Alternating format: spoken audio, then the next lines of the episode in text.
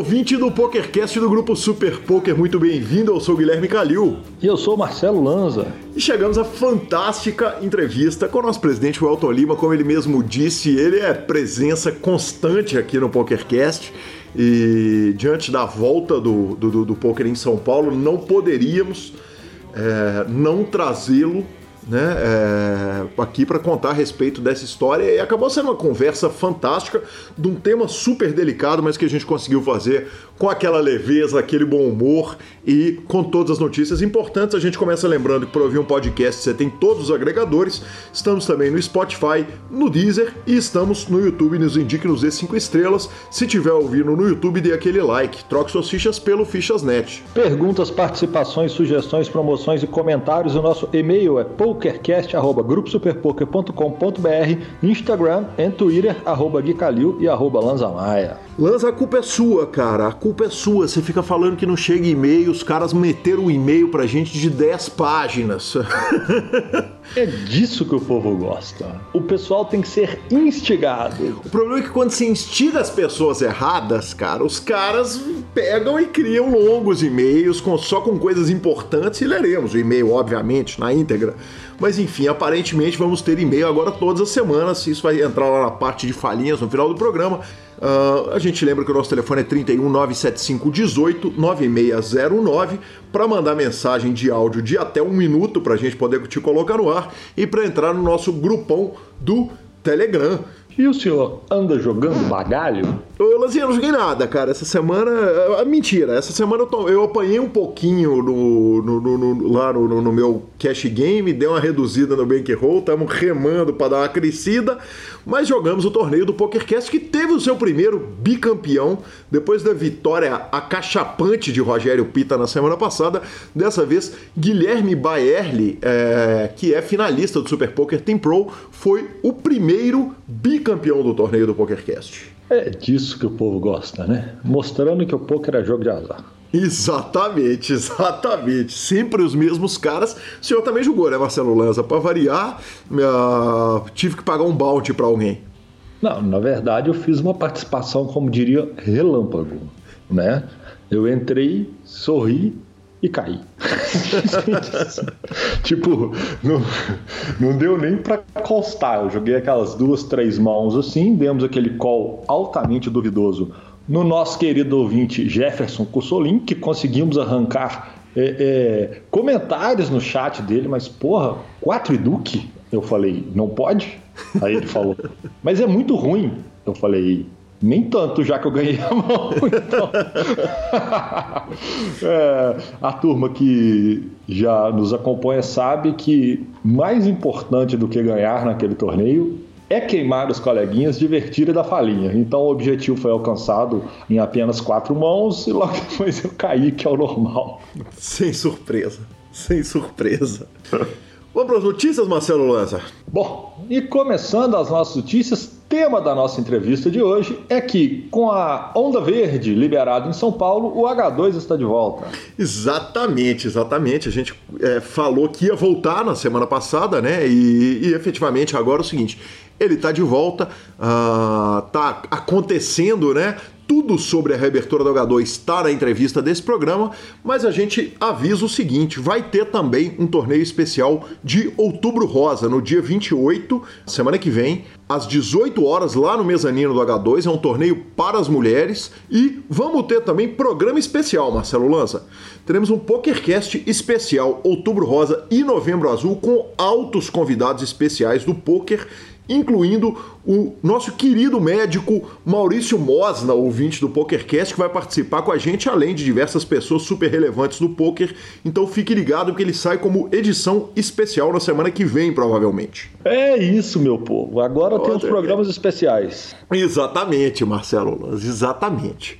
É o PokerCast botando o Guilherme Calil para trabalhar, coisa que ele nunca fez na vida, então one time. Ó, domingo gravei com Danilo Rentinski, que vai sair semana que vem. Ontem gravei com o Elton, hoje eu tô gravando com você, amanhã gravo com dois dois Anuts para uma edição dupla de programas. Então, quer dizer, todo dia tem gravação nessa casa, Marcelo.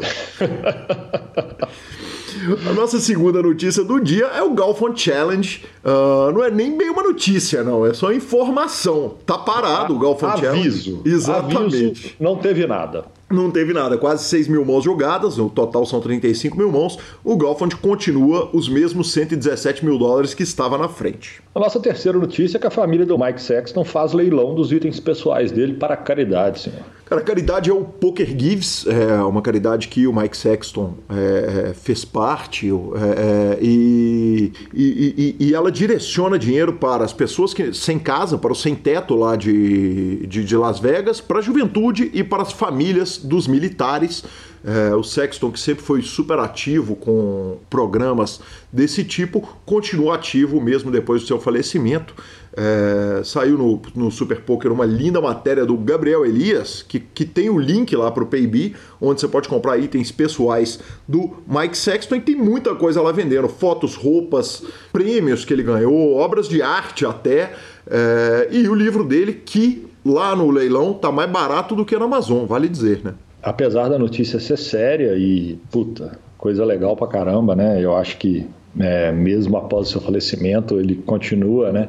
contribuindo como sempre contribuiu. Eu posso ser falinhoso? Pô, por favor, né? É, existe um percentual dessa doação que é, que é direcionado para quem joga Marra 5? Por quê? Porque os sem teto só estão muito perto dele. Que você de Omar faz? Está caminhando ali. Pode cortar isso, corta. Que peito! Eu não, não corto o cacete. Como diria, como diria, eu acho que foi o Limpinho, não, foi o Limpinho, não, que deu uma falinha uma vez que quando chegou no médico fazer uma consulta, falou: o senhor tá com a gastrite nervosa. Ele falou: é o Omar. que coisa maravilhosa, que coisa maravilhosa. Pô, bora pra próxima. Lanza, e temos data marcada para o combate do Daniel Negrano e do Doug Polk, cara. Dia 1 de novembro começa tudo.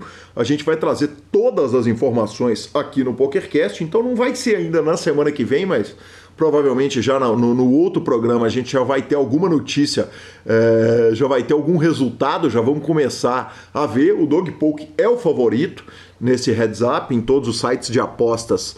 É, o, o Dog Poke é o favorito, naturalmente, afinal de contas, essa é a especialidade dele, mas não dá para desprezar o Daniel Negrano, né? Quer betar? Eu quero. Eu pego o Dog Poke e te dou 1.2, 120 ah, contra para 100. De ser muquirana, rapaz. tá louco. Uai, o que, que, você propõe? Não, eu sou negriano, você é Doug Pouco. Ponto. Uh. Ah. 1.2? Nós vamos ter que ficar fazendo conta do 1.2? É, eu, eu, eu, não acho o Doug Pouco tão favorito assim, não. Então dá um e-mail. Redondo. Fiquei louco. Um e-mail. 150 contra 100, é isso? Valeu. Então tá bom, beleza. Uh, e por último, Lanza, resultados brasileiros, né, cara? Nada parece ter tê-lo, Renan Bruschi. É, a gente tinha dado notícia de forra gigante dele muito recentemente. Agora ele cravou um multi-builder lá no Stars e depois foi lá na GG Poker arrumou um vice-campeonato contra ninguém menos que o Stephen Chidwick. Com acordo em que eles praticamente empataram o prêmio, ele arrumou 232 mil dólares. Ontem é, a pauta já estava quase pronta, o Cavalito arrumou 101 mil dólares, fazendo acordo com um amigo alemão dele, o Pascal Hartmann, no High Roller Big Game. E também, né, cara, não dá para não falar do resultado do ouvinte, já foi citado nesse programa de hoje. Maurício Mosna foi vice-campeão no Bounty Builder. Uh, teve, o torneio teve quase 5 mil competidores, ele arrumou 16 mil doletas. Que homem é o médico, hein? É muito bom, né? E é muito bom. E ainda, e ainda continua na medicina. exatamente, exatamente. Cara, eu, eu, eu brinco que, é, obviamente, sempre dá os mesmos, mas fase é uma coisa legal demais, né? Tipo, parece que você fica mais confiante apenas, assim, no seu jogo e tudo mais. E o, o Net, após ele cravar é, aquele prêmio absurdo, que eu, se eu não me engano, eu posso estar falando bobagem, acho que tinha sido o maior prêmio da carreira dele é, como é que começa a bater os prêmios mais caros, né? Tipo, mudou de patamar e está sempre chegando agora e arrumando premiação gigantesca em cima de premiação de ele que já era jogador de premiação grande, de torneio caro, né? Isso é bom demais, né, cara? Quando você firma o corpo fala, é, segura, porque vou apertar o joguinho. É, a gente viu acontecer também com Belarmino, vimos acontecer com Boteon, enfim, é, é fantástico. É realmente muito bacana ver isso acontecer. Bora! Vamos embora para a palavra do nosso patrocinador Fichas.net e temos o Elton Lima. O Fichas.net é o seu parceiro para compra e venda de ficha nos principais sites de poker online. Chame o Fichas.net e avise que chegou até eles pelo PokerCast para participar de promoções super especiais para os nossos ouvintes. O WhatsApp do Fichas.net é 062 99837 1007 e lá você negocia suas fichas com os melhores preços. O Fichas.net trabalha com créditos do PokerStars, PariPoker, PP Poker, o Poker, EcoPays e AstroPay Card. Repetindo, o WhatsApp do Fichas.net é 062 99837 1007. O número está na descrição dos nossos programas. Fichas.net, confiança e melhor preço para suas fichas.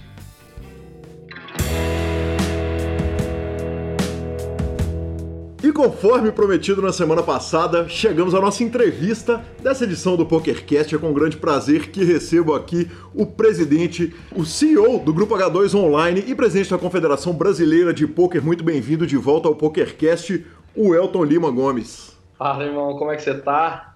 Mandar um abraço para todo mundo que tá ouvindo é, cadeira cativa aqui, né? Já quantas vezes já participei já do, do PokerCast? Cara, não sei, mas certamente tá aí no, no, no, no tá, tá, brigando no topo do ranking, viu? É, eu adoro, cara, adoro bater papo aqui, ainda mais numa num momento como esse, né? A gente passou por um momento tão, tão difícil aí de ficar todo mundo dentro de casa, enfim. E agora a gente com o Poker ao vivo aos pouquinhos voltando, poder falar disso daí é um tesão poder fazer isso aqui com você, bater um papo, então Tô à disposição, mano. Tamo junto. Sem dúvida nenhuma, presidente. A gente te recebe aqui com foguetes, né, cara? Com foguetes, festa, comemoração, né? que coisa maravilhosa. Que momento importante é, é, do clube, cujo o, a, o lema é onde o jogo nunca para. E como você disse lá no seu discurso de reabertura, de repente você se viu com o jogo parado e, e eu queria saber de você, vamos começar pela parte triste obviamente comemorando o fim dela, mas como é que é receber uma notícia da forma que foi, que é o seguinte, fecha a porta e vão ver que dia que vai abrir e se vai abrir, né? Quer dizer, ninguém sabia de nada naquele primeiro momento. É, cara, foi muito e foi tudo muito rápido, né? É, eu acho que a gente acertou muito lá atrás, assim, a gente conseguiu ver com antecedência, a gente conseguiu se preparar do jeito que dava, porque tem coisa que você não tem o que fazer, né? Você ficar a gente nunca imaginou que fosse ficar sete meses parado também, tem isso, né? A gente sabia que ia ter que ficar parado, a gente começou a olhar o que estava acontecendo no resto do mundo. É, a gente tem gente aqui internamente muito boa, assim, com, com informação, dados, e a gente começou a, a projetar um pouco do que estava acontecendo no mundo para poder entender o que ia acontecer com a gente. Mas, mas foi muito rápido. Você fala assim, ah, eu preparei antes. Preparei antes quanto? Uma semana? Duas semanas antes? Para entender que você vai ter que ficar fechado e vai parar tudo. É, é uma loucura isso, né? Então foi, foi, foi, foi muito, muito foda mesmo, assim, foi uma, pra gente foi uma situação muito difícil, pra todo mundo, né, foi uma situação muito difícil, e mais do que o problema em si, o tempo que durou, né, cara, foi muito mais do que a gente imaginava mesmo. Ah, mas todo mundo sabia que isso levaria tempo, tá bom, mas ninguém lá atrás estava fazendo projeção de que ia chegar em julho e as coisas não estariam aos poucos voltando. As pessoas falavam junho, julho. Cara, dia 20 de março a gente fechou e sete meses depois só para a gente poder estar tá, tá reabrindo, entendeu? Nós estamos falando aqui hoje, está completando os sete meses de, de, de, de, clube fechado, clube live, né? Então foi muito difícil, muito difícil porque muita gente depende daquilo. A gente teve que, que fazer a lição de casa mesmo. Tem muita gente. Eu, estou falando, eu já vou falando aqui, você me conhece, eu já vou. Você, você tocou favor. no assunto, eu já vou contar a história, né? A gente sabe que tem muita empresa que não estava preparado para isso. Quer dizer, para ficar sete meses fechado, para falar a verdade, pouquíssima gente estaria mesmo. Não é uma. Mas, cara, as empresas, no geral, os caras não aguentam. Você pegar a média das empresas aí no, no, no país, dos negócios que tem no país, não aguenta ficar um mês parado. Na verdade, tem muita gente trabalhando com giro, tem muita gente trabalhando. Cara, você falar que o cara não vai abrir as portas e, e tem um mês ali que tem, porra, todo mundo que tá trabalhando pro cara, aluguel, contas, etc, para pagar, é um sufoco danado, né? E a hora que você faz a previsão de quanto tempo isso ia durar, é, até pelas medidas do governo, os auxílios que o governo fez para boa parte das empresas, você vê que eles não. Também os auxílios foram, foram sendo é, gradativos, eles foram sendo feitos, vamos dizer assim, né? Ele começa um primeiro de dois meses, depois acrescenta um mês, depois fala agora mais três, e agora vai até o final do ano, ou seja, tudo que vem sendo feito também vem se ajustando, porque ninguém, eu acho que de fato ninguém esperava que ia durar, é, que ia durar tanto tempo assim, do jeito que foi, né? Esse, esse, essa espécie de lockdown que a gente, é, que a gente viveu, né? Esse desconhecido que era, que era a pandemia. Então, cara, uma loucura, uma loucura, mas a gente está tá feliz com o que está por hoje, né, por poder estar tá aberto de novo, poder estar tá, tá forte de novo. Mas vamos falar mais sobre isso aí. Mas a princípio é isso, cara. Foi pra gente foi muito, foi, foi muito pesado no começo, pela velocidade com que aconteceu, pela velocidade com que a gente viu o que a, a porrada que ia ser e depois pelo tempo que durou, né? Durou muito mais. E se pensar que a gente estava num momento de expansão, né? O H2 abrindo as portas em outras cidades, o clube crescendo, enfim, no momento de, de crescimento, de investimento, vem uma porrada dessa, é uma loucura mesmo pra gente. É inacreditável. Presidente, uma coisa que algumas pessoas falaram a respeito do Brasil é que o, o, o Brasil está vendo o futuro acontecer diante dos olhos dele, né? Porque porque as coisas aconteceram antes na Europa, quer dizer, é, Nova York explodiu antes da gente, a Itália explodiu, a Espanha explodiu, e, e, a gente tem uma medida do que, que pode vir a acontecer, ou do que, que viria a acontecer durante esse tempo, pelos lugares onde o, a, a Covid chegou antes, inclusive para utilizar isso como lição.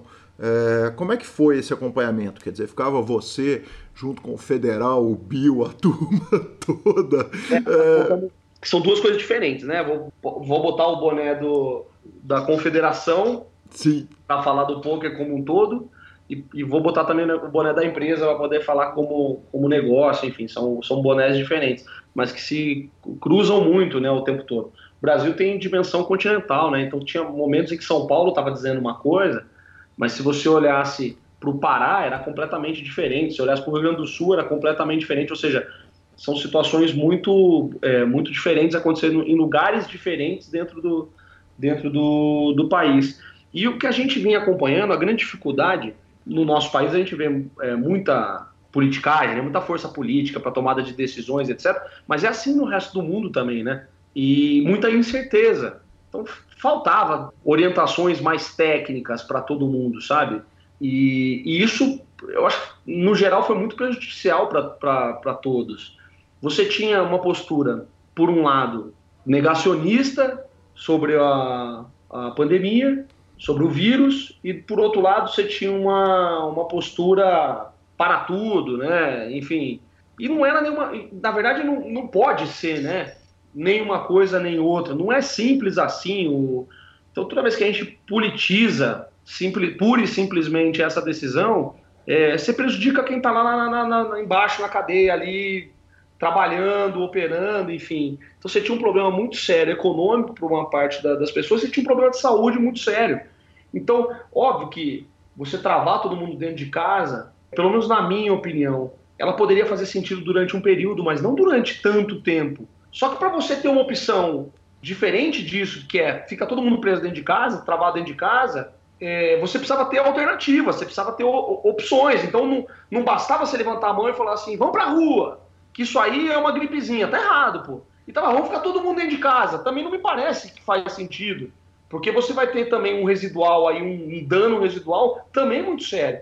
Então precisa ter alguma coisa no meio disso, mas que precisa ter um olhar técnico, isso precisava, né? Eu acho que agora nós já estamos no, nos finalmente desse, desse processo, provavelmente com chegada de vacina, medicamento, etc. Eu acho que a gente vai superar esse ponto, mas vai servir de lição para outras vezes, porque não, não foi a primeira e nem vai ser a última vez que vai ter uma crise dessa, uma pandemia mundial, enfim.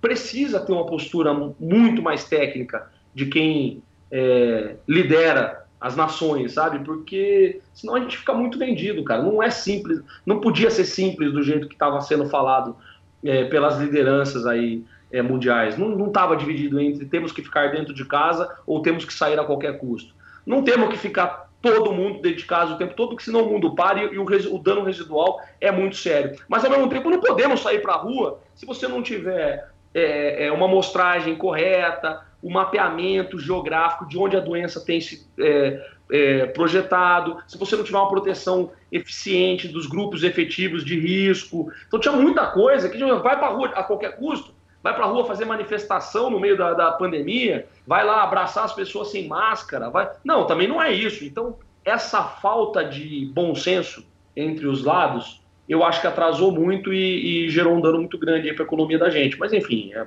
acho que agora são favas contadas aí, estamos bola para frente, né? Vamos buscar o, recuperar o tempo perdido. O presidente de São Paulo entra na fase verde e é o que permitiu abrir. E eu queria que você fizesse um pouco a reflexão a respeito do poker como negócio e uh, é, relacionando ele à questão da Covid. Porque quando a gente para para pensar num ambiente é, mais complicado né, pra, das fases de reabertura, realmente me parece que o ambiente em que se troca ficha, em que todo mundo tem que estar sentado na mesma mesa, é, me parece e, e, em que as pessoas comem e em que o tempo de permanência é muito alto, me parece realmente que só numa fase verde, quer dizer, não, não dá para falar em abertura sem estar realmente a, a, a cidade relativamente complicado. Claro que o motivo do fechamento não é para que não haja transmissão nenhuma, é para que o sistema hospitalar suporte a situação, né? Mas, mas o poker me parece um, um, um meio difícil, né, de, de, priorizar na hora de abrir. É, as pessoas falavam com a gente, poxa, mas o quanto, né? O poker vai ser afetado numa hora dessa, o poker ao vivo. Cara, o quanto? O poker ele depende de aglomeração de pessoas, pô. O nosso negócio é basicamente gente junta, pelo menos no ao vivo, Uhum. No online as pessoas estão separadas na internet, mas no ao vivo as pessoas estão juntas. Depende de gente junta jogando umas contra, contra, as outras. Então, é basicamente isso. Né? Então, nós, nós vamos ser muito afetados por isso e fomos. Né? É, o poker como um todo, não tem jeito. O que a gente tem feito agora são medidas de muito é, severas ali de controle, de, de asepsia, de limpeza. Então, cara, é uma limpeza é, diária das fichas, dos baralhos, baralho que a gente, a gente teve que buscar um jeito de fazer limpeza, baralho carta por carta, sabe, nos baralhos, enfim. É, a gente teve que mudar alguns padrões de controle de segurança, porque para evitar aquela troca que existia constante de baralho nas mesas por questões de segurança, por processos internos nossos de segurança, a gente teve que adequar, a gente teve que trocar os métodos para poder é, em contrapartida, melhorar nos processos de higiene, né? Só que você perde um pouco na segurança. Então nós tivemos que criar novos processos de controle e poder identificar possíveis tentativas de fraude, coisas que podem acontecer numa mesa, né? Então a gente teve que mudar alguns processos internos. É um trabalho danado, levou tempo para a nossa equipe se preparar. A gente foi buscar um pouco do que estava sendo feito é, em outros lugares no mundo que começaram antes, que já tinham entrado nessa fase antes o Vegas soltou um pouco antes, a gente foi tentar entender o que estava acontecendo. A gente teve alguns debates internos, por exemplo, ah, usa acrílico ou não usa acrílico nas mesas? Era uma discussão que a gente internamente, por exemplo, deixou livre. Quando você olha para Curitiba, o H2 de Curitiba tem, em algumas mesas, tem acrílico. Você olha aqui em São Paulo, não tem É uma, uma decisão que a gente deixou local para que a gestão local pudesse tomar essa decisão. Por quê? Porque essa, para a gente, não era a principal no caso. Estou dando um exemplo específico só para você entender. Para a gente, o principal problema estava no contato com ficha, com baralho mesmo, enfim. Então, se você tem a mesa reduzido o número de pessoas, pô, as mesas de poker você tem menos gente, você tem mais espaço entre as pessoas do que numa mesa de bar hoje em dia. Se você rodar os bares pela cidade, você tem as pessoas não tão tão próximas como elas estão, por exemplo, dentro de um dentro de um bar, de um restaurante, enfim. Está bem mais afastado. As próprias mesas estão bem afastadas. A gente tomou é, todo esse cuidado. E principalmente o cuidado com ficha, baralho, que é onde você tem muito o contato, passando de, de, de mão em mão. Então, o que, que, os jogadores precisam fazer dentro, em cima disso, na nossa visão? O uso de máscara, obviamente, é, que é o, a, a, principal forma de, de você poder evitar. É, o álcool gel o tempo todo do lado dos jogadores na mesa, o tempo todo.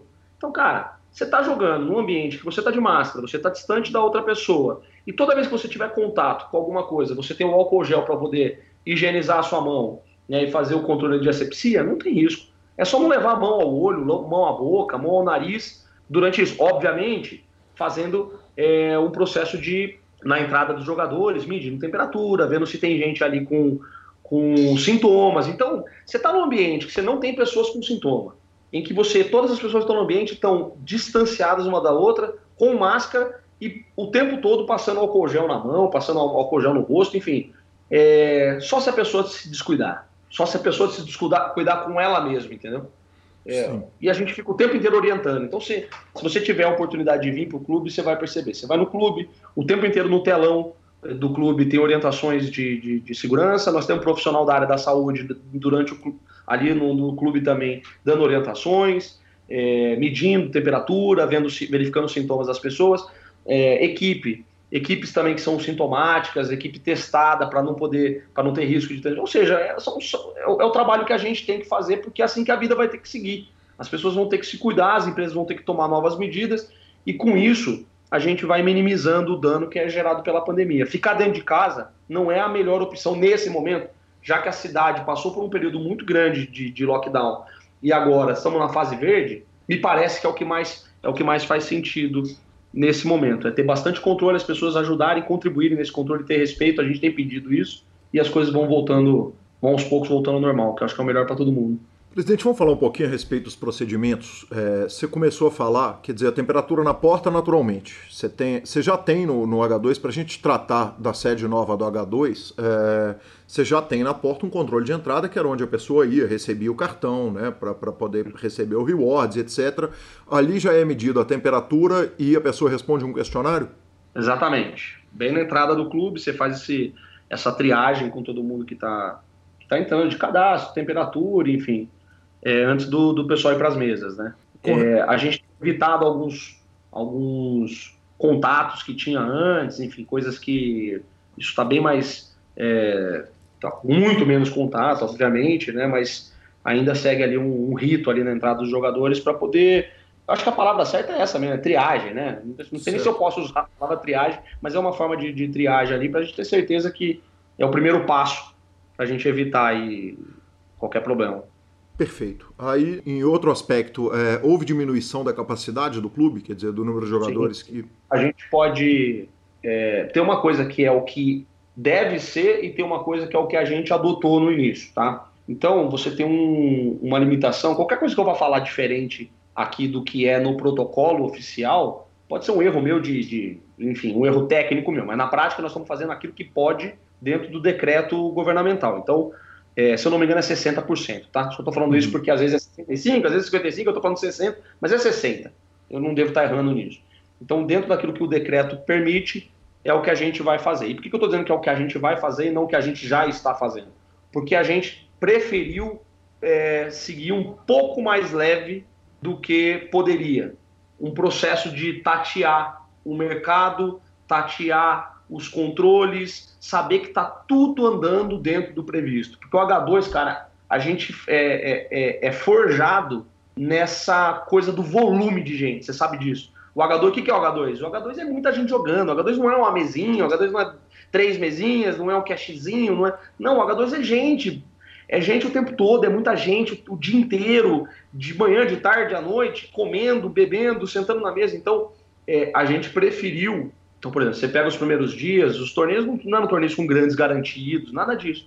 A gente preferiu fazer, olha, limitado, nominalista, avisa antes, sabe assim, um processo um pouco mais lento, por opção própria nossa, mas uma forma de testar e sentir é, o mercado. E dia a dia isso tem aumentado. Dia a dia isso tem aumentado, que é natural também, né? E a gente vai até o limite. Então, nós vamos seguir as orientações de que o governo está tá passando sobre o limite de pessoas, a capacidade do, do, do, espaço, enfim, é isso que nós estamos fazendo que eu acho que. É, já, posso até emendar uma outra, um outro comentário?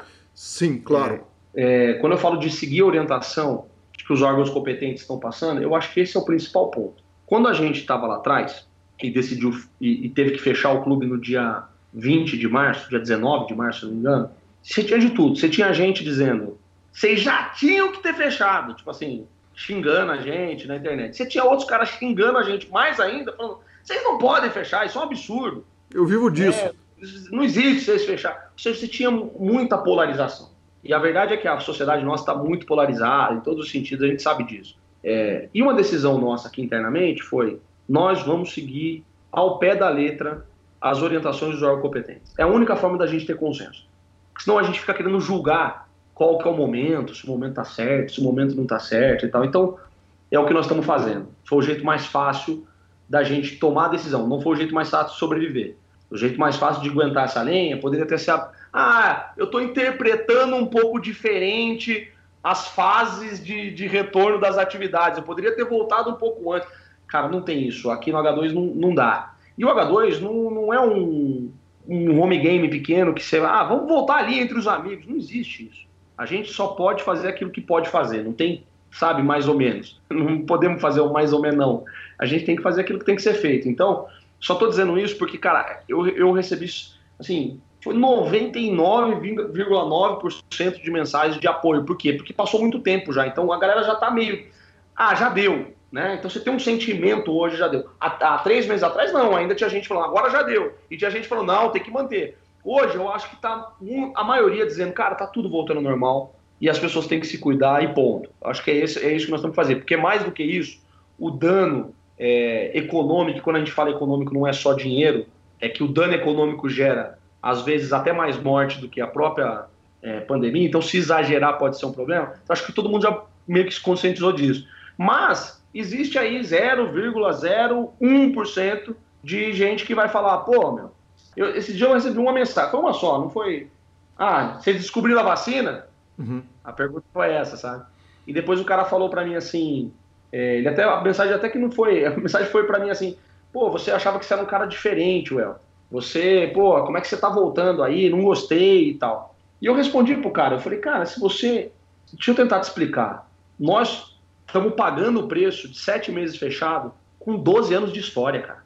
São 12 anos de história sendo gastos para sobreviver sete meses fechado. É muito pesado para nós. Se você não souber reconhecer que nós não abrimos nenhum dia fora do que era permitido e que nós tomamos uma decisão que era seguir as orientações do governo, até o governo falar que pode ou não pode, são eles que vão dizer, são eles que sabem, são eles que sabem se agora vamos ter que soltar um pouco a mão, estamos gerando ali uma imunização de rebanho, não sei nem o nome disso direito. Então é importante que algumas coisas vão voltando. Se a gente não entender que nós seguimos exatamente cada vírgula que foi falado dos decretos governamentais e que isso custou muito caro para nós e que nós tivemos um puta respeito para fazer isso do melhor jeito possível, eu falei, cara, eu tô perdendo meu tempo de me explicar para você. Porque nós somos, sabe assim, eu não deveria nem estar aqui dando resposta para você. Se você não conseguir entender isso, irmão, e aí o cara foi até bacana comigo, respondeu, não, entendi, não é isso e tal. Porque a verdade é essa, cara. É muito tempo, Calil. São sete meses, cara. Não são sete dias, não são sete horas, não são sete semanas, são sete meses e já tava na hora. Já tava na hora. A gente tava ansioso. Já não era mais assim, ah, eu tô na dúvida. Não, agora a gente já tava ansioso e todo mundo que tá trabalhando, é um monte de família que depende disso, precisando voltar a trabalhar. E, e todo mundo sabe, né? É, o pessoal trabalha é remunerado para fazer aquilo, mas os eventos e tudo aquilo que vem é, a mais nos eventos para os caras é muito importante. A remuneração de muita gente diminuiu. Por mais que para nós continuasse custando igual e a gente tivesse segurado o emprego da galera, essa galera, o que a gente faz é super importante. Todo mundo ficou muito agradecido, mas esses caras dependiam de estar todo dia trabalhando, de poder receber uma caixinha de um cliente, de poder. Cara, isso faz muita diferença para a galera. Era muita gente dependendo disso. Então, estava mais do que na hora disso acontecer mesmo.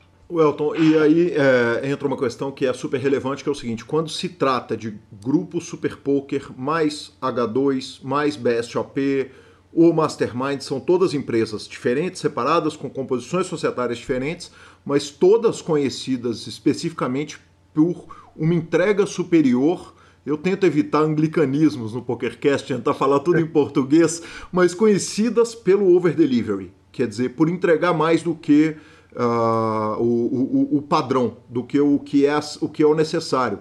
O BSOP, para citar um exemplo clássico aqui, falamos no, no PokerCast, devolveu passagem de avião sem perguntar se a companhia devolveu ou se não ia devolver. Então, por isso, eu acho que é importante a gente passar pelos protocolos todos, porque no final das contas o H2 acaba criando um padrão do retorno nacional, né, de todos os clubes no Brasil, porque ele é um clube que é, que é visto como padrão no, no Brasil, na América Latina e, e, e, tranquilamente no mundo, né? Vamos falar um pouquinho a respeito de. Na hora que a pessoa passou da frente, quer dizer, na hora que ela entrou, quer dizer, ela já respeitou o limite, já tomou a temperatura, já respondeu o questionário, já tomou uma sprayzada na mão de álcool gel é, e aí ela senta na mesa, quer dizer, qual que é o clima na mesa? Porque eu imagino que deve ter acontecido uma instrução dos líderes o seguinte: é para policiar.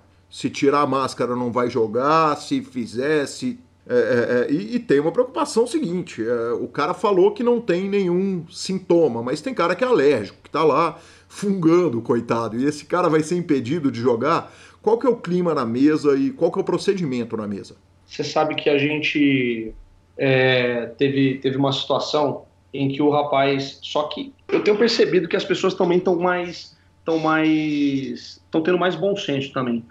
É, mas teve um rapaz que estava lá, tossiu um pouquinho e tal, não sei o que, e alguém reclamou, automaticamente o nosso time está tá orientado a conversar com muito, muita gentileza, enfim, porque é uma situação muito complicada, é uma situação, uma sinuca de bico, não tem regra para isso, não tem um, sabe, não tem lei para isso. Qual que é a lei do período de pandemia que eu tô dizendo? Que, sabe, é uma... E aí, no caso que teve, o rapaz falou, cara, é, eu sou alérgico, mas eu entendo 100% a preocupação de vocês. Eu não tenho sintoma nenhum, eu só tô aqui, ah, tô ruim e tal, não sei o que, tenho rinite, sei lá. O cara respondeu, explicou. Posso até mostrar para vocês, mas eu entendo que fica uma situação desagradável e, eu vou embora, não tem problema. Vou embora sem problema nenhum.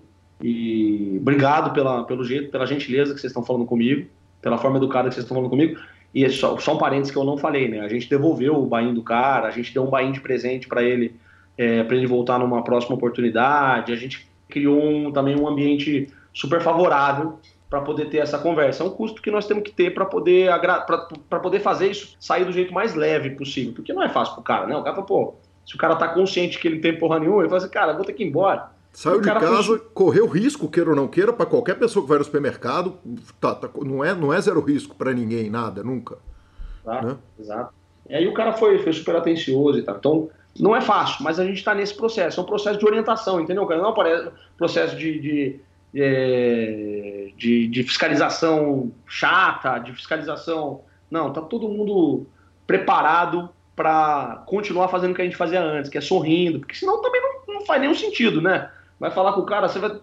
É, tem, tem que continuar falando do jeito que a gente sempre falou, sorrindo do mesmo jeito, sendo é, gentil do mesmo jeito que a gente sempre foi. Isso aí não pode mudar. E as pessoas estão muito estão muito atenciosas, estão muito estão é, tendo muito bom senso, cara. Isso a gente não pode não pode reclamar. Número de pessoas na mesa, ninguém tá ninguém tá reclamando, tá todo mundo entendendo bem o, o que está sendo feito, o espaçamento entre, entre, entre os, os parceiros, o uso de máscara. Então tá, nós tá muito legal nesse sentido.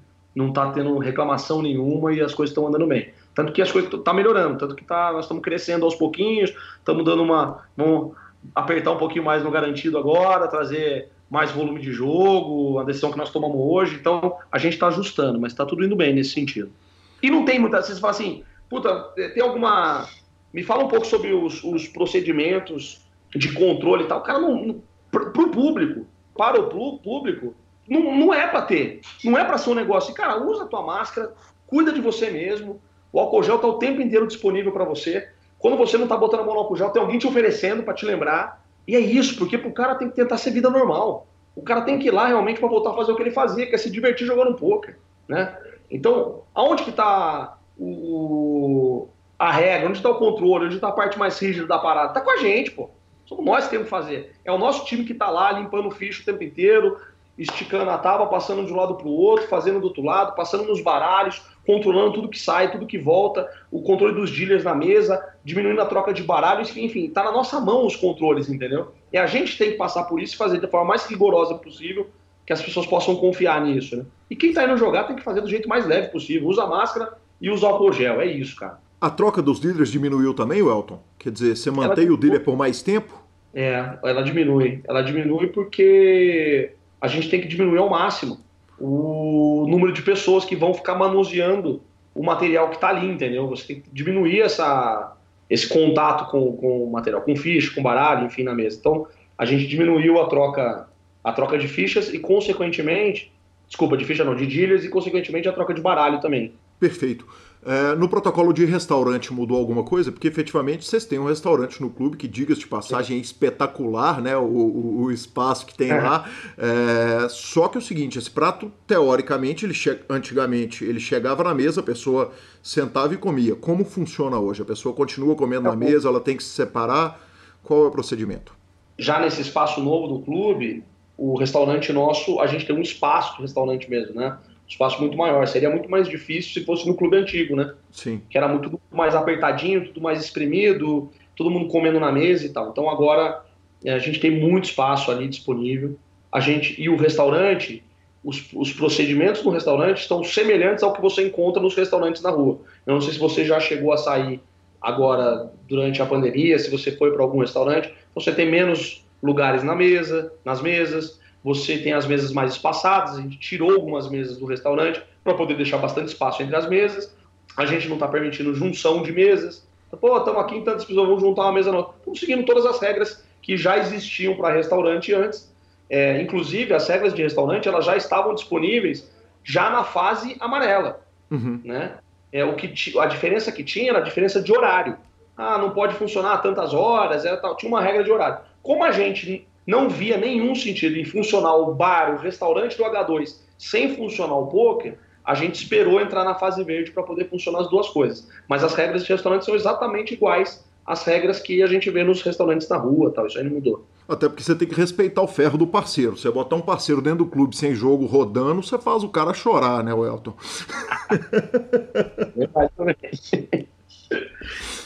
Welton, é, o, o, o, momento é uma coisa bizarra, né, cara? Eu fico olhando, eu olhava pro H2 e falava, cara, acaba de inaugurar uma sede numa avenida da maior cidade, de uma das maiores cidades do mundo, com aquela grandeza, quer dizer, há um ano a gente estava falando da, da, da, inauguração do H2 e eu fui a São Paulo para ver o H2 e caí para trás e, e, de repente acontece isso, como você disse, no momento que te pega com inauguração de clube novo, que não foi barato, mais a expansão para Curitiba, Campinas, uh, Goiânia, é, é, é, Nordeste, eu vi no seu Instagram que tem um Nordeste, eu nem sabia que tinha um H2 lá, o Osiris... É online, né? Ah, sim. Ah, perfeito. E, e, eu queria que você falasse um pouco a respeito disso, porque haja bankroll é, administrativamente, obviamente nós não vamos entrar em detalhes, mas, mas tem uma questão administrativa que é o seguinte, cara, investimos um, um, um, um caminhão de dinheiro para entregar melhor experiência num monte de cidades e de repente você tem uma, um, um, impacto dessa grandeza. É, se você pensar, São Paulo, nós temos mais tempo fechado hoje do que aberto, né? Cara, isso é surreal. porque nós estamos nós, nós estamos próximos de a gente está em outubro, no mês que vem a gente completa é, um ano, se eu não me engano, posso estar enganado na data. Então, se a gente estiver falando de 11 meses, vai 10 meses, 11 meses, sete são, são sete fechados, né? Então a gente passa metade de um ano é, fazendo reforma, uma reforma caríssima, uma reforma muito alta, assim, a gente é um investimento muito importante para a nossa história, é um divisor de águas para a gente, é um negócio que a gente vai gasta ali alguns milhões para poder fazer aqui, botar aquilo de pé. A gente transforma completamente aquele prédio. A gente, quem não foi ainda no H2, pô, é um elevador panorâmico dentro no meio do clube. É, a parede do elevador é uma adega, então você imagina. Sim. A gente finalmente cria um espaço para fazer eventos high rollers, uma sala VIP pensada para isso, num outro piso, é, um salão de cash game com muito mais mesas do que a gente tinha antes, todos no mesmo ambiente, uma área de torneio com uma mesa da TV com um video wall maravilhoso, ou seja, e um bar ali maravilhoso, que a gente não tinha, um sport bar, enfim. Era a realização do sonho, era um divisor de água, era uma um investimento, assim, cara, nós não somos filho de pai rico aqui, né? E não tem problema nenhum com quem é, não é esse não é esse o ponto, mas pra gente é diferente, né? Quando a gente fala desse, desses valores, desse, desse nível de investimento, é maluquice para, sabe? Eu saí lá de Piracicaba, Federal, João Marcelo, os meninos saíram tudo de São João da Boa Vista. É... Não, não, é, sabe? Ninguém é herdeiro, ninguém. Não tem isso.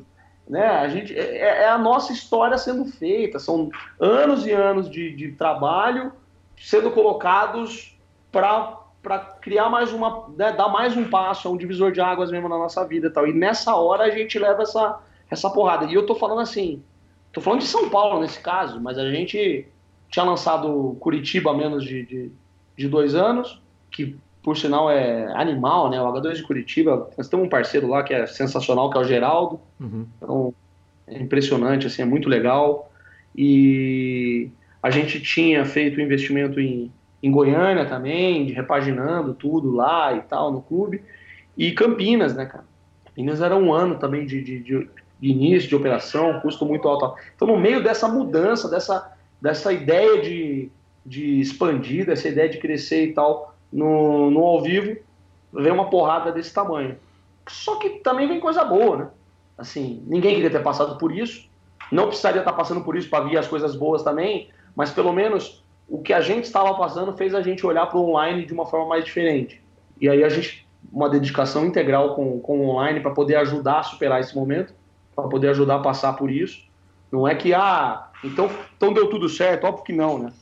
Estão pagando a conta ainda do problema que a gente teve, nós estamos é, passando por esse, esse momento ainda, não é simples desse jeito, mas passando muito mais forte com, com tudo que a gente conseguiu fazer é, no online para poder superar esse momento. Eu não sei se a gente teria tido o mesmo olhar se não tivesse passado pela pandemia, entendeu? Uhum. Deveria ter tido, mas eu não sei se a gente teria. Eu acho que a gente passa a olhar para o online diferente depois que vem a crise, depois que a gente se vê numa situação que, bom, a opção é essa. É ali que nós vamos buscar, então, a, a diferença. É ali que nós vamos superar o problema. E a gente faz todo o trabalho que a gente fez no online, ele cresce bizarramente, né? É impressionante o crescimento. Tem um crescimento natural, obviamente, do, do mercado online, que todo mundo cresceu uhum. no mercado online, mas também tem um adicional muito forte, que é do nosso time que estava trabalhando para o vivo vir para ajudar a fazer o online e faz a gente crescer mais do que todo mundo estava crescendo na média. A gente cresce muito rápido.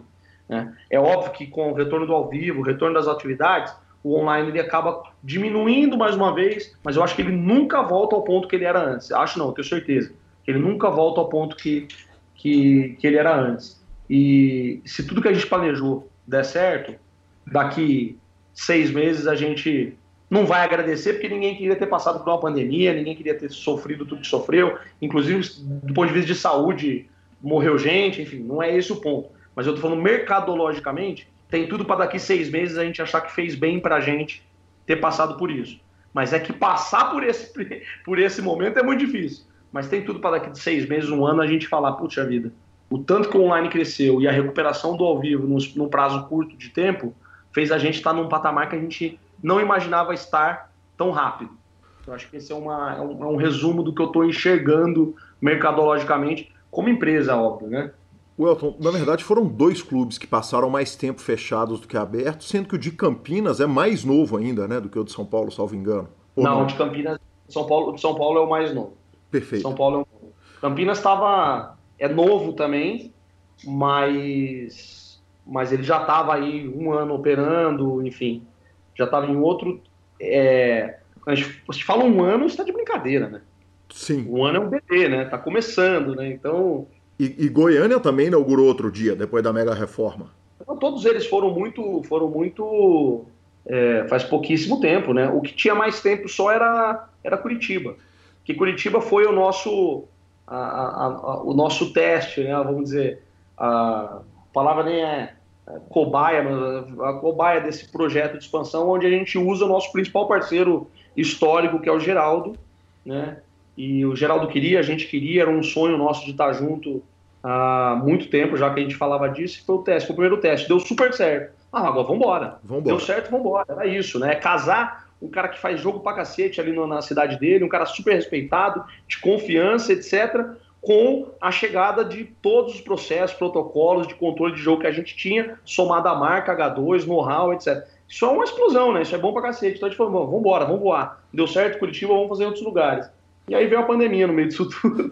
É, basta dizer que é um cara que, que tá numa cidade que não deve ter, que deve estar tá com a, com, a população num chute aqui, que deve ser a décima população do país e a segunda capital do Brasil em pôquer, né, em criação de jogadores, em número de BSOPs, em número de que, que sediou é, o BSOP. O Elton, teve algum momento que vocês olharam e falaram, cara, se demorar mais, pode, pode zicar, pode empipinar o projeto inteiro? Cara, não, eu acho que é, em nenhum momento a gente olhou e falou, puta, se demorar um pouco mais, vai empinar o projeto inteiro. Mas a gente teve alguns momentos que a gente olhou e falou, puta, se demorar mais, mais gente vai sofrer, sabe? Porque as consequências iam ser duras para todo mundo, cara. Chega uma hora que não tem. Você vai ficando sem opção, você vai ficando sem. Você vai ficando sem alternativa. E, e, e é, é muito difícil para todo mundo, né? Você tem cara que está com você há muito tempo e que não vai aguentar. O cara não se preparou para ficar um ano parado. Tipo assim, porra, sete meses é uma loucura. Sim. Sete meses é uma loucura. Você imagina se demorasse mais tempo que isso. Tem cara que não tá, não tá preparado. Tem aqueles que ainda tinham, sabe? Assim, pô, tá bom. Pô, o cara vai vender o carro, o cara vai vender a, a casa que ele comprou com, nos últimos anos, o cara vai.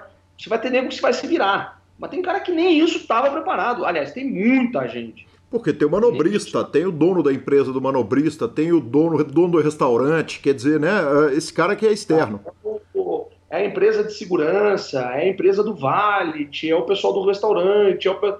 é muito, cara, é, é porrada para todo mundo, entendeu? É muito difícil. Então, é... chega uma hora que deu um, uma preocupação na gente, que a gente não teria condição se demorasse muito mais, de garantir o bem-estar de todo mundo. Uhum. Porque é, é meio. É, soa meio piegas, e eu falar sobre mim ou sobre nós aqui não é a mesma coisa que a galera que trabalha comigo falar. Então, uma experiência, para você poder saber sobre isso, o ideal é você perguntar para eles. Mas, se você bater um papo, sabe, é, com a Verinha, com a Inês, dar uns exemplos que você conhece, gente uhum. que trabalha com a gente no, no, no, no restaurante, que garçom, se perguntar para os dealers, sabe? Se perguntar para os dealers que não são dealers contratados nossos, dealers que fazem freelancer. Nós pegamos uma lista de dealers que, que foram no antes da gente fechar, que foram fazer freelancer no clube dos torneios, para poder ajudar e mandamos dinheiro igual. Uhum. Né? É, mandamos todo mês? Não, mandamos quando deu. Mandamos quando deu. Chega uma hora, cara, que você fala assim, cara, o que, que nós vamos fazer? Como é que nós vamos ajudar? Como é que nós vamos segurar a onda de. É, é, é, é isso nós chegamos a ter medo. Nós falamos, cara, tá ficando, tá ficando puxado. Vai ficar gente na mão, vai fi... não é fácil. E você vai olhando para o lado, as empresas fechando, uma empresa fecha ali, outra aqui, outra manda embora. O que a gente mais ouviu, olha que coisa interessante. É, nós estamos, parece que estamos falando de coisa ruim, mas nós estamos falando de coisa boa. Eu não queria ficar falando só de coisa pesada, mas aproveitando para trocar um pouco de, de, contar um pouco das experiências. A gente, a gente, uma coisa que a gente não perdeu foi o contato com o nosso time, mesmo fechado, reuniões periódicas, contava como é que ia ser, olha, a remuneração vai entrar tal, tal data do mês, esse mês nós vamos mandar no dia tal e no dia tal, você vai receber assim, assado, se programe para tal coisa, ó, tá chegando um programa do governo que vai trazer tal coisa, então nós vamos fazer o cadastro de todo mundo, trazer todo mundo para o escritório, fazer o cadastro digital de todo mundo. Então a gente foi mantendo contato durante esses meses. É uma maluquice os depoimentos que a gente ouvia da galera. Uma loucura, cara. Porque na prática, as pessoas estavam vendo, vendo o que estava acontecendo nos vizinhos. O vizinho foi mandado embora, o primo que. que pô, ninguém. Ele, o, ah, o cara nem deu satisfação. Ele chegou lá e estava fechado, ninguém avisou para. A gente ouviu cada história, cada história. Então, na prática, o nosso time olhava e falava assim, velho, obrigado que eu tô aqui. obrigado que eu tô aqui, porque o que nós estamos vendo não existe. E uma maluquice também, não é maluquice, mas é, é, essa daí fez a gente chorar aí nos, nos momentos mais pesados, a gente chegou a, a escorrer uma lágrima aqui entre nós, que o que a gente mais ouviu ali pelo quarto mês já fechado, é o pessoal do nosso time se oferecendo para fazer qualquer coisa. Falei, cara, não tem nada que eu possa fazer para ajudar vocês? Sei que vocês estão com o negócio do online, eu não tenho. Tipo assim, eu trabalho na cozinha mas não tem nada que eu possa ajudar aí no online. Vocês estão, eu tô aqui em casa, vocês estão segurando minha onda. Eu vou para aí ajudar vocês. É muito foda isso, sabe? Mas, velho, os caras são demais. E, e tinha, tem um, um, sócio nosso que não, não trabalhava com a gente, que é o Ju. Ele veio de um outro mercado, né, corporativo, outra parada, e vem para ajudar a gente. Esse crescimento do H2, ele é um cara que sempre trabalhou com grandes empresas, e a gente convence ele a largar isso e vir trabalhar com a gente. Olha, olha a roubada que ele. a gente brinca com ele. Ou ele, ou ele, ou ele é até frio mesmo. Mas ele chega nessa hora e aí vem a pandemia. Então, ele ainda não estava acostumado com essa cultura corporativa nossa, é, de equipe, de. Família. Ele estava ainda, ainda entendendo como é que funcionava. Ele não acreditava no que ele via. Porque ele cuidou desses processos. Ele vem para ajudar a gente nessa área de controladoria e tal. E ele ficou maluco. Ele falou, cara, o que vocês construíram aqui nos últimos 10 anos é inacreditável é para galera ver assim, sabe?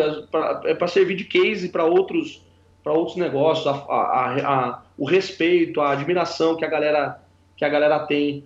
É, é uma comunidade mesmo, assim, uma, uma, uma maluquice, assim, é uma coisa muito legal. Enfim, tô falando pra caralho. Eu falo pra cacete, você sabe disso. Né? Porra, por favor, minha única preocupação é o seu tempo. Não, bora, bora.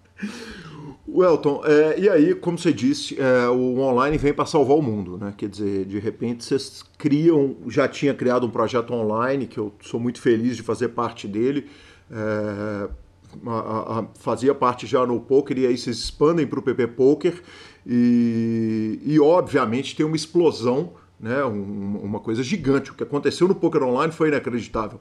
O jogador que perdia passou a empatar, o que empatava passou a ganhar e o que ganhava passou a, a, a matar no jogo, né? E, e, e, a pergunta é o seguinte: quanto que você acha que vai ser? Qual vai ser o tamanho, é, a ordem de grandeza da retenção desses novos jogadores no poker? Porque certamente nós não vamos perder grande parte disso. O poker é apaixonante demais para esse cara largar e na hora que a vida voltar ao normal ele não olhar para trás.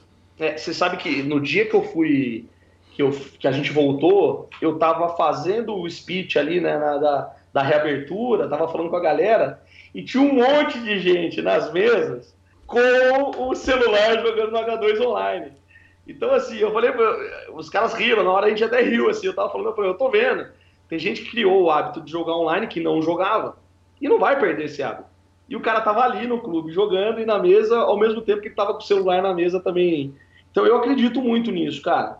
E mais do que isso, do mesmo jeito que essa galera que jogava ao vivo, que jogava nos home games, não é só H2, tô falando como um todo, online como um todo. O cara jogava no H2, o cara jogava em outro clube, o cara jogava só nos BSOPs, o cara jogava os torneios, o cara jogava no condomínio dele, o cara jogava no, no, no clube social dele lá, o cara jogava na, no home game com os amigos, enfim. Esse cara que tinha esse, essa, esse lazer de brincar, de jogar poker, é, ele foi buscar isso no online. Ele foi buscar isso no online. Então isso aconteceu. Mas do mesmo jeito, do mesmo jeito, tem uma galera que buscou o online durante a, a pandemia e que vai lotar os lugares ao vivo quando tudo voltar ao normal. É inevitável. Então você. Porque você pega os, o, é, os sites de busca e dá um search ali sobre pesquisas, por exemplo, como jogar poker. Gente querendo aprender a jogar poker porque queria buscar uma nova atividade. O cara tava em casa, velho. Em casa. O cara ficou um mês dentro de casa e ele já não sabia mais o que fazer. Ele já tinha visto todas as séries, ele já tinha. Deixa eu tentar jogar, deixa eu jogar poker na minha hora, na hora vaga. Ele não podia ir no, no cinema, ele não podia no restaurante, ele não podia nem sair para visitar a família. Aí o cara tinha, não queria visitar a mãe, porque a mãe também mais velha, ele tinha medo de. O cara tava em casa. O que aumentou os sites de busca, a procura por como jogar poker é inacreditável, cara. Inacreditável. E o que eu acho na prática é que esses caras se tornaram um novo volume de gente jogando poker e que quando as coisas voltarem ao normal no ao vivo, eles também vão buscar a experiência ao vivo, porque nada substitui a experiência ao vivo. Aonde você consegue dar escala é jogando poker online. É ali que você consegue dar escala. Tanto para quem está empreendendo quanto para quem está jogando. O cara quer virar jogador, bicho, ele vai ter que jogar 10 telas ao mesmo tempo. Não tem jeito. Né? Até tem, vai. Você tem alguns é, casos de Você tem o Norson, né? tem o Norson. É, tem o Norson. Vai ter raras exceções. Mas a grande maioria vai ter que dar escala nisso, vai ter que dar volume nisso vai jogar várias telas, enfim, vai ter que jogar online. E mesmo quem está querendo empreender, no final das contas, para poder escalar mesmo o negócio, também tem que pensar no mercado online, não tem jeito. Mas nada substitui a experiência ao vivo. Pegar nas fichas, aquele barulhinho do salão das fichas, você poder filar as cartas, é, você olhar no olho, olho no olho do seu adversário. E aí o cara estava acostumado a jogar só dentro da casa dele com os amigos dele. Ele sentar numa mesa com gente que ele nunca viu na vida, sabe? A, a, a veia pulsar aqui no pescoço do nervosismo do cara passar um blefe. É, são coisas que a experiência, a experiência ao vivo é muito difícil substituir, né? A gente tem uma expressão aqui que a gente fala que é o, o digital, né? É o físico com o digital, essa, essa experiência completa, eu acho que é um dos segredos de sucesso aqui da, do negócio. Então, eu acho que o crescimento tende a ser muito grande. Eu acredito realmente que o pico que a gente teve, respondendo a tua pergunta do jeito mais objetivo possível, porque eu fiquei também viajando aqui na maionese, também só faltava não viajar na maionese, é podcast. Né? Pelo amor de Deus, o tempo é livre. Se quiser, estamos aqui. Mas a gente, você tem é, um pico ali, cara, no mês de. No final de abril e as duas primeiras semanas de maio, é impressionante assim para todo mundo para todos os aplicativos, para todos os sites, no Brasil eu tô falando, tá? É um salto, cara. É um volume de gente jogando poker online no Brasil no final do mês de abril, no começo do mês de maio, que é impressionante. É, eu acredito que esse número pode voltar a acontecer, mas no longo prazo. Você vai ter um crescimento que ele é gradativo e nós vamos bater esse número em algum momento também, daqui um ano, daqui seis meses, daqui um ano, enfim, vai ter um crescimento, mas ele é gradativo. Nesses meses teve um pico muito grande, que era 100% das pessoas ainda em casa, sem poder sair de casa, cansados de fazer outras coisas da vida e ainda sem ter o problema financeiro tão grave. Sim. Porque depois, quando vai, as coisas vão voltando ao normal, as pessoas, além de voltar às atividades normais, voltarem a frequentar os escritórios, voltarem a poder sair para bar, restaurante, é, fazer outras atividades de lazer, ainda tem o lance de pessoas que estão ficando sem dinheiro. Você já está no final de um período muito duro de, de, de, recessão. Então, você tem uma queda. O que, que eu acho? É, esse pico é muito esporádico, mas o poker online ele nunca mais volta a ser o que ele era antes do período pandemia, o que ele era pré-pandemia. Você vai ter um, um acréscimo aí de 20, 30, 40%, eu não sei, a gente só vai medir agora. Com as coisas voltando ao normal, a gente vai conseguir medir. Mas eu acho que o poker online ele tem um, um crescimento aí grande, passada essa pandemia, com um pico que aconteceu ali em abril, maio, mas que depois ele vai ter uma queda. Então você tem gente olhando para a queda agora e falou, oh, o poker online está tá caindo, né? Não, não está caindo. Ele está caindo comparado com o pico que deu em abril e maio. Mas ele é maior do que o que a gente tinha em janeiro, fevereiro, março, sem dúvida nenhuma, entendeu? Eu acho que essa é, é, é aí que nós temos que mirar o crescimento do poker online ele tá, ele se estabelecer, ele tem um platô acima do que ele tinha no, no, no, no primeiro aí, trimestre do ano, somado à volta do poker ao vivo de volume de jogo aí para o mercado de poker. Eu acho que nós vamos ter um crescimento. Essa, essa é a tese que eu tenho defendido e tenho acreditado piamente nela. Nós vamos saber se isso vai dar certo daqui, daqui uns meses a gente vai conseguir medir, né?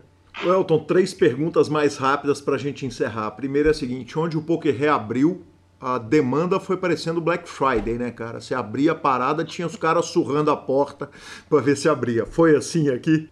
É, eu, eu, eu vi alguns lugares assim, eu vi alguns lugares assim, mas eu não, eu não gostaria muito de falar nisso porque, porque nós é, fizemos uma opção de não deixar isso acontecer. Uhum. Entende que eu podia ter aberto, reaberto o H2 anunciando um torneio de um milhão garantido, é o que eu estou dizendo? Sim. Eu, eu, não, eu teria pouquíssimo risco, estou precisando gerar volume, mas nós tivemos a opção de não fazer desse jeito. Em voltar ao normal de forma gradativa e, e, e os procedimentos eles se encaixando do melhor jeito possível para a gente não para gente não causar um dano para um problema que o país está vivendo. Uhum. É, outros lugares fizeram um pouco de forma mais agressiva. Eu não estou julgando, não cada um sabe a, o limite, a dor que tem, e é da vida. Então, é, a galera tava muito afim de voltar a jogar. Tava muito. Mas no nosso caso, nós optamos por não fazer, sabe, saldão especial, abre a porta, entra aquela monte de gente para A gente preferiu não, não fazer desse jeito, mas a gente respeita quem adotou também uma postura um pouco diferente. Ninguém sabe dizer qual é o caminho certo a gente está seguindo o nosso caminho, respeita os outros e torce pelos outros. E mais do que isso, na hora que eu não estou usando o boné do H2, estou com o boné da Confederação, eu estou 100% à disposição para atender qualquer problema. Porque nós estamos aqui para defender a existência do poker, para todo mundo. Sendo no meu negócio, o negócio do meu concorrente, enfim. Então, nós estamos 100% para defender todo mundo. Então, não, não, criticaria isso aqui. Até porque, eu, até porque, de verdade, eu não tenho certeza que eu, da forma como nós estamos retomando, é o jeito certo. Mas a gente acredita nisso, é o jeito que a gente acredita e estamos fazendo com muito, muito respeito aí pelas pessoas que, que gostam do H2. Segunda pergunta é uma impressão pessoal que eu tenho. Eu tenho a impressão que o primeiro cara que vai no clube para jogar, quer dizer, que vai, que, que vai experimentar a fase verde acontecendo, não sai de casa para foldar pré-flop, não. Que ele quer ver flop. Eu vi muita gente falando isso na mesa. Mais a gente ouviu nas mesas, mas ah, eu não saí de casa para sabe? então tô certo nessa. Tá certíssimo, eu ouvi demais essa frase. Eu não saí de casa no meio da pandemia para dar fonte com as ais nesse River. Normalmente tá perdendo, viu, doutor? Normalmente o cara, quando começa a fazer essa frase, ele já sabe que ele tá em cana e quer pagar para ver. Que coisa maravilhosa. E, e por último, aí eu, eu, eu, te tiro o boné um minuto para uma resposta que eu sei que você não tem, mas que você pode especular a respeito dela. Obviamente, a gente toma essa pergunta toda hora do ouvinte do PokerCast. BSOP Millions, existe a possibilidade? Ah, eu não, eu não posso responder pelo, pelo BSOP Millions, mas eu posso te dizer que não tem uma resposta, porque tem gente que acha que tem uma resposta guardadinha lá, escondida, para poucos, e que esses poucos estão esperando a hora certa de falar. Não, não tem realmente uma resposta. E o retorno do poker ao vivo, ele é um termômetro, sim, para o BSOP ver como é que as coisas estão estão se, se organizando. Enfim, esses dias eu até falei com, com o DC e com o Federal sobre isso. O BSOP está atento. O BSOP, mais do que ninguém, quer poder organizar o evento. Só que você imagina, cara, o que significa você organizar um evento do tamanho do BSOP Millions, com salões do tamanho que nem todo mundo que está ouvindo já foi no BSOP. A gente sabe que tem muita gente que nunca pôde estar num BSOP da vida, enfim. É um evento muito grande, cara. A quantidade de quartos que são reservados, a quantidade de estrutura que a Lara tem que é, preparar para botar aquele salão de pé, cara, com transmissão de TV. Com... Cara, é, é surreal. O BSOP precisa de tempo para isso. Então eu estou falando, não poderia responder em nome do BSOP, mas estou respondendo em nome deles. É, é precisa de tempo para isso. Agora, o BSOP está muito atento. Uhum. Como é que vai ser isso? Como é que vai ser a chegada da vacina? Como é que vai ser? São coisas que, que vão ajudar a compor a resposta, entendeu? Mas o mais importante, Calil, é não tem uma resposta pronta que está escondidinha, guardada as sete chaves e que daqui a pouco vai ser anunciado. Não tem. As pessoas mandam mensagem no direct do, do Instagram, só tem uma pergunta que é, é, eu recebo mais do que quando o H2 volta, porque eu recebia essa. Só tem uma é, é, mais para mim que, que, me perguntam mais do que o do BSOP era do H2. Fora uhum. do H2, as pessoas perguntavam: vai ter milhos esse ano? Pô, cara, é, essa resposta não existe mesmo. Não existe ela pronta. Ela está sendo construída todo dia, cara. Tem ninguém mais do que o time do BSOP, DC, Lara, trabalhando e pensando e, e se preparando para essa volta, entendeu? Quando tiver, eles vão querer, eles vão fazer questão de anunciar o mais rápido possível. Presidente, é, eu, eu, te capturar para o PokerCast no momento é, de tanta dificuldade, de tanto trabalho na sua vida, é só porque a gente não poderia viver a reabertura sem ter você falando a respeito do padrão H2 e de como que as coisas iam funcionar, de como que as coisas foram feitas. E, cara, a conversa atendeu muito mais do que a minha expectativa, como sempre, aliás. E, e cara, que, que fantástico. Obrigado, muito obrigado, presidente, pela presença aqui, é, por nos contar essa história inteira. E o, o microfone do PokerCast está aberto sempre, eternamente para você na figura de H2, na figura da Confederação ou em qualquer outra que você quiser, do cara cheio de estilo, com tênis colorido que, que eu encontro no SAP. E, obviamente, estendo para o João Marcelo, que também deve ter passado é, é, é, maus bocados aí nesse tempo inteiro, e para a equipe inteira do H2, para dealers, enfim. É, PokerCast, contem conosco para qualquer coisa que a gente puder ajudar. Cara, eu agradeço demais aí o bate-papo. Tem hora que. É, eu não sei, tem gente que tem. Tem gente que tem frescura de, de falar de, algumas, de alguns pontos. A gente não tem frescura nenhuma, cara. A gente enfrentou. Porra, são 12 anos, 13 anos, sei lá quantos anos já de, de história e, e de luta pro poker existir. Nós já enfrentamos cada coisa junto, sabe? E junto todo mundo. Eu tô falando com você, mas tô falando com quem tá ouvindo, cara. O H2 já foi fechado pela polícia quando as pessoas achavam que o poker era jogo de azar. Entende? Então, tipo assim, ah, você vem aqui, você não tem problema em vir dizer que, pô, sete meses parado, que foi um baque financeiro, que foi um. Pô, que, que problema, eu tenho orgulho pra cacete de dizer que nós temos 12 anos de história para poder passar sete meses fechado e tá de pé, firme e forte, tamo junto, vambora, sabe? Passou. Nós não estamos aqui é, uma, uma, coisa que a gente fala internamente muito aqui, né? Não estamos pelo dinheiro, assim, todo mundo gosta de ganhar dinheiro, não é esse ponto. Não tem frescura, não, não é peguismo, não é.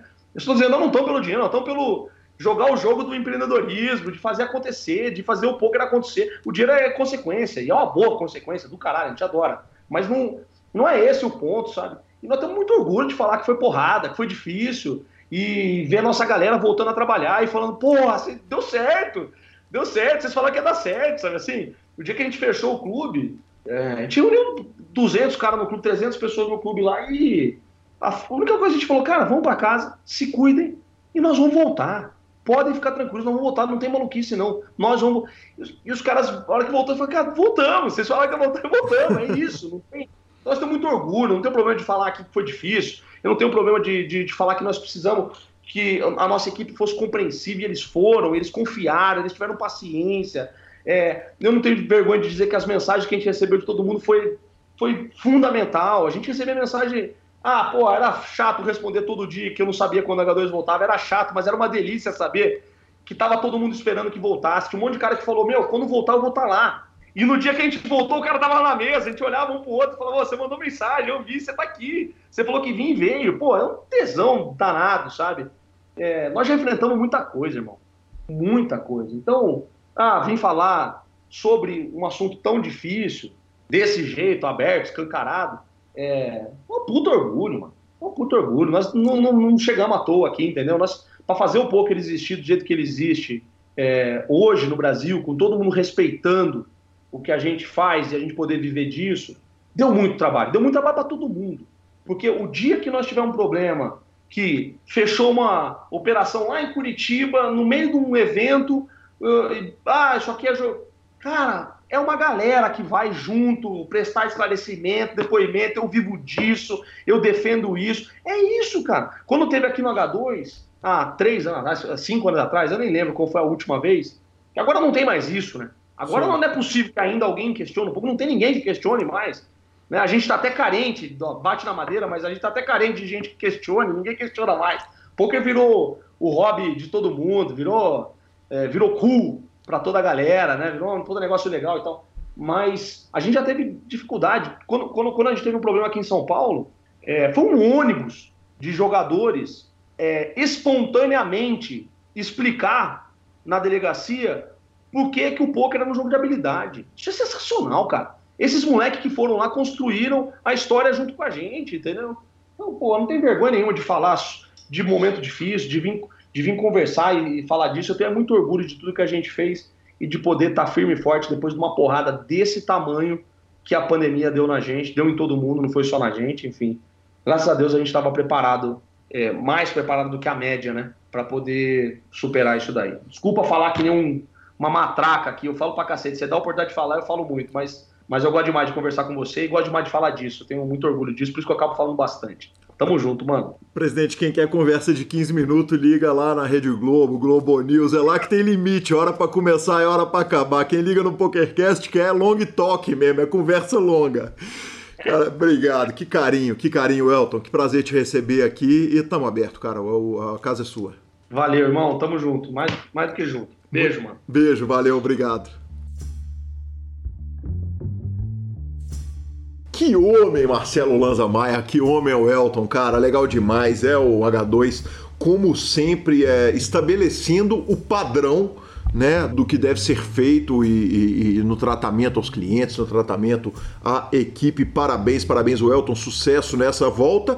E tá aí a resposta do BSOP, né, Lanzinha? Eu tentei apostar com você de todas as formas. A verdade é que ainda não temos resposta. Logo saberemos se teremos ou não o BSOP Millions. Talvez a pergunta, Mike, que a gente, que a gente também mais responde, né? O Elton falou que todo dia chega essa pergunta lá para ele, para nós não é diferente. Justo. Bora. Redes sociais. A gente sempre incentiva o ouvinte é, a, a, nos mandar aquele áudio maravilhoso. O Arthur Bernardes de Blumenau mandou o seguinte áudio. Aí, Calil, acabei de ouvir a segunda parte do, da entrevista do Luiz Duarte. E depois, cara, qual a minha surpresa, bicho? Você falando da minha cravada no do, do Seven. Cara, eu vou te mandar uma foto aí do meu filtro no PokerStars, cara. Tô só jogando Mixed Games. Abandonei o, o Holden. Tô jogando Omaha, cinco cartas no PP Poker e no PokerStar só Mixed Games. Os Draws, os Horse, uns 8 games. Vou te mandar a foto do meu filtro aqui.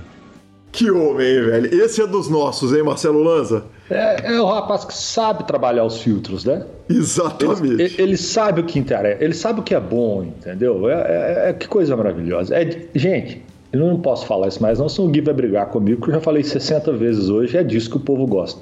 Mas, é, significa. Significa. É disso que o povo gosta. É disso que o povo gosta. Tá bom, beleza, tranquilo. Uh, cara, o Charles Souza nos mandou foto do novo setup dele, então boa sorte. E como eu disse lá no começo do programa, a culpa é do Lanza. O Lanza ficou falando que não tem e-mail, que não chega e-mail e tal, não sei o quê. Eis que quatro ouvintes três ouvintes, perdão, se juntaram é, depois do nosso, do, do, nosso home game na segunda. E aí vale a pena a gente lembrar o seguinte: a gente está julgando todas as segundas-feiras um home game com os ouvintes. A gente abre um grupo é, para discutir, ter uma conversa. Eles acabam interagindo. Eu tô lá toda segunda, o Lanza teve lá algumas segundas. E o Juliano Moura, o Rich Gomes e o Jefferson Cussolini nos mandaram o seguinte e-mail. E eu peço licença para a gente ler ele quase na íntegra, para a gente pegar todos os tópicos dele. É, eles firmaram um compromisso, falando que vão nos mandar um e-mail por semana, nem que seja só para dar um olá. Afirmaram também que o tempo do senhor Marcelo Lanza está passando e que até o momento eu sou campeão do Kalil's Challenge e que eles não esperavam nada menos que um embate no estilo Rock Balboa contra Apollo Creed. Além disso, é, eles reclamaram, o, Lanza, que o, você e Gabi estão trabalhando mais do que entregadores de cerveja do Hit Gomes e que vocês têm feito falta de, é, nos home games das segundas-feiras para ouvir as coisas que eu tenho dito, que segundo eles são mais horríveis que o filme O Balconista. Obviamente, uma ofensa pessoal a mim, já que esse é um dos filmes que eu mais gosto. Ofensa pessoal total e direta. E direta, exatamente. Por fim, eles falaram que para não enviar um e-mail maior do que o Bankroll do Bruno Machala, o Cossolim pediu socorro e pediu para eu parar de jogar com ele, porque ele está gastando dinheiro demais para me pagar. O que eu vou, obviamente, corrigir, né, Lança? Porque eu não ganho dinheiro dele, eu ganho dinheiro dos outros clientes do clube lá, né, cara? Então, terminamos com atenciosamente Juliano Moura, Rit Gomes e Jefferson Cussolim. E já te informo o seguinte, Lança, eles já mandaram outro e-mail ontem, depois do home game. Então, você abriu uma caixa de Pandora que você nunca devia ter mexido. Bom, vamos lá, vamos por tópicos.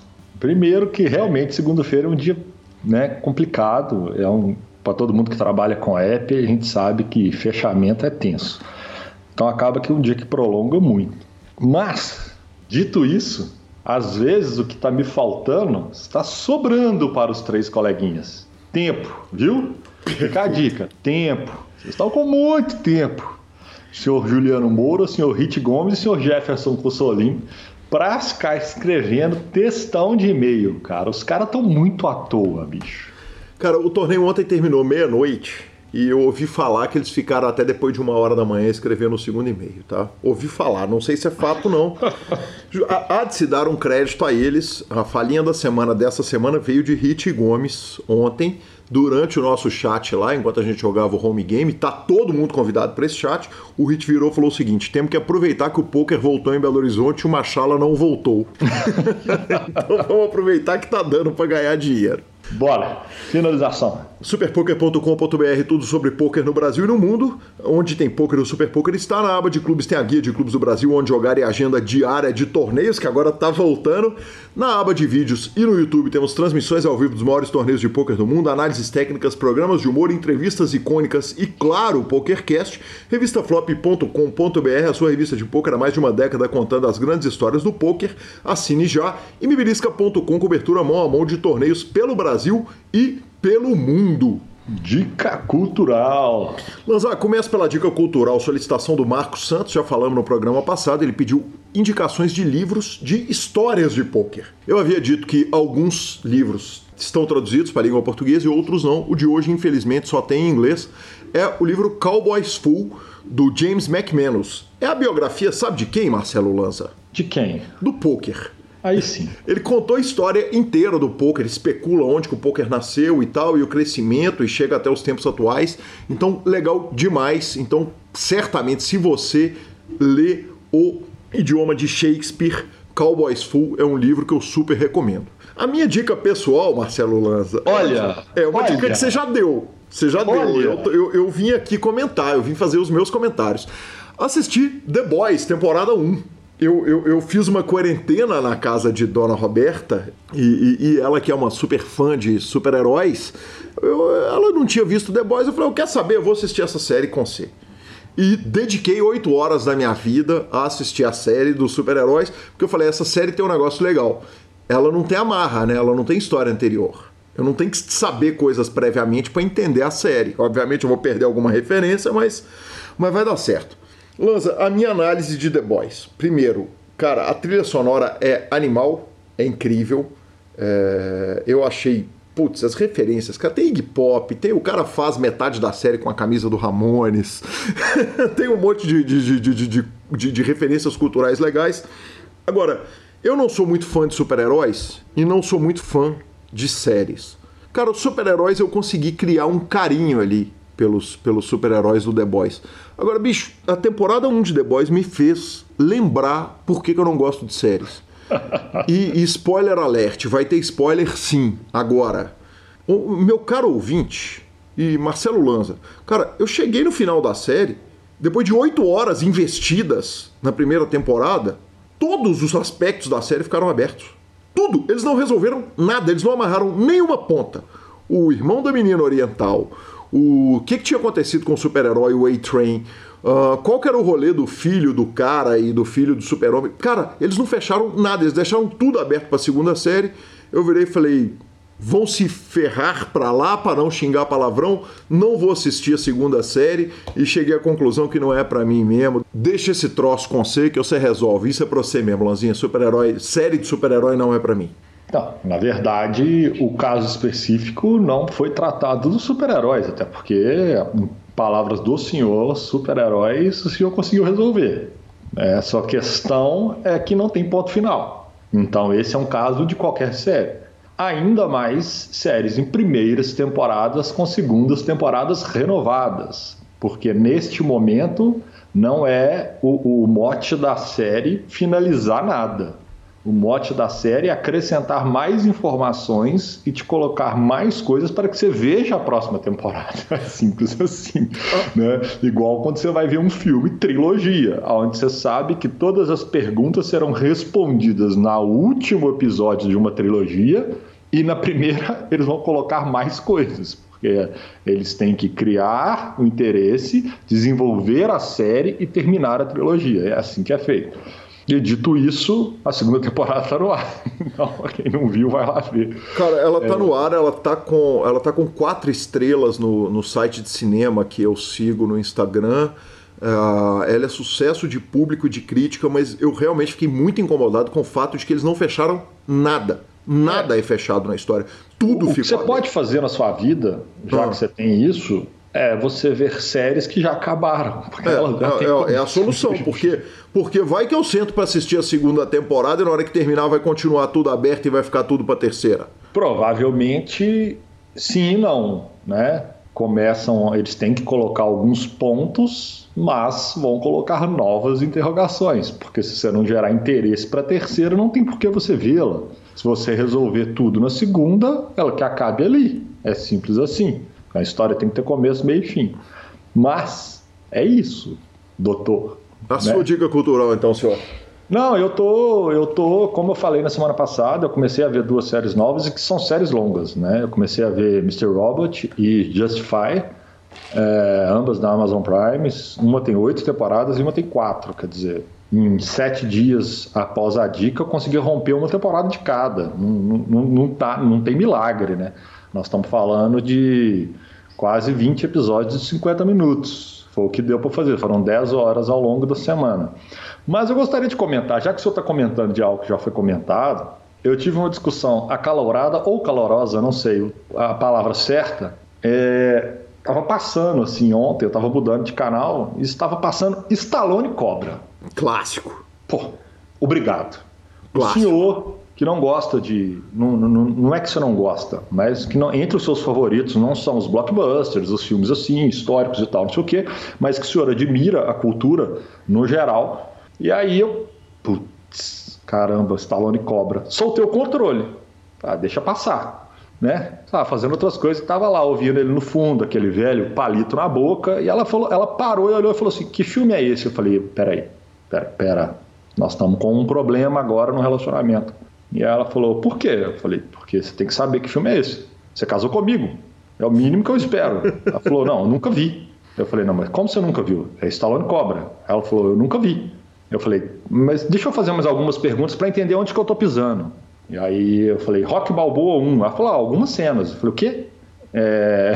Aí eu comecei a me perguntando. Falcão, o campeão dos campeões. Falcão, o campeão. Falei, ela falou, que Falcão? Eu falei, aquele que ele fica ali no caminhão, mexendo o bracinho ali, malhando e tal. Ela falou, não, esse eu nunca ouvi falar. Eu falei, eu falei, Exterminador do Futuro 1. Ela falou, oi?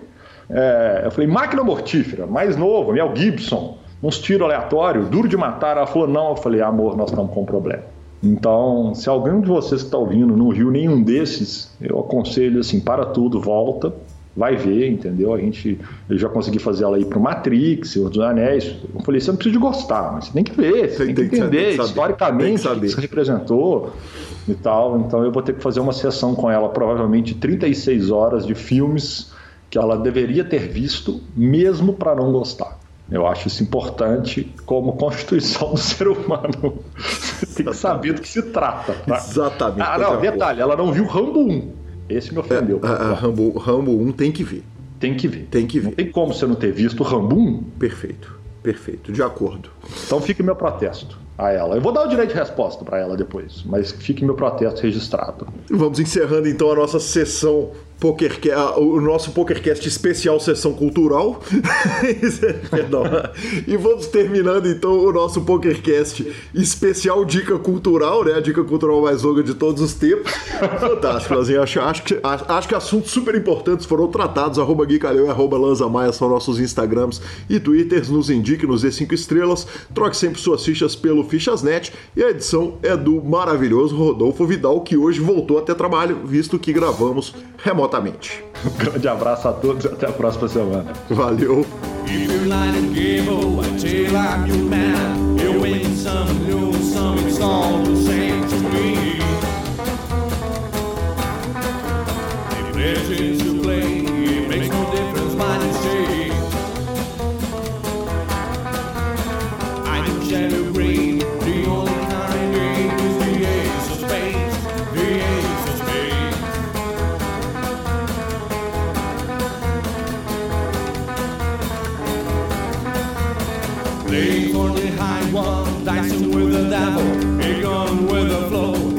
all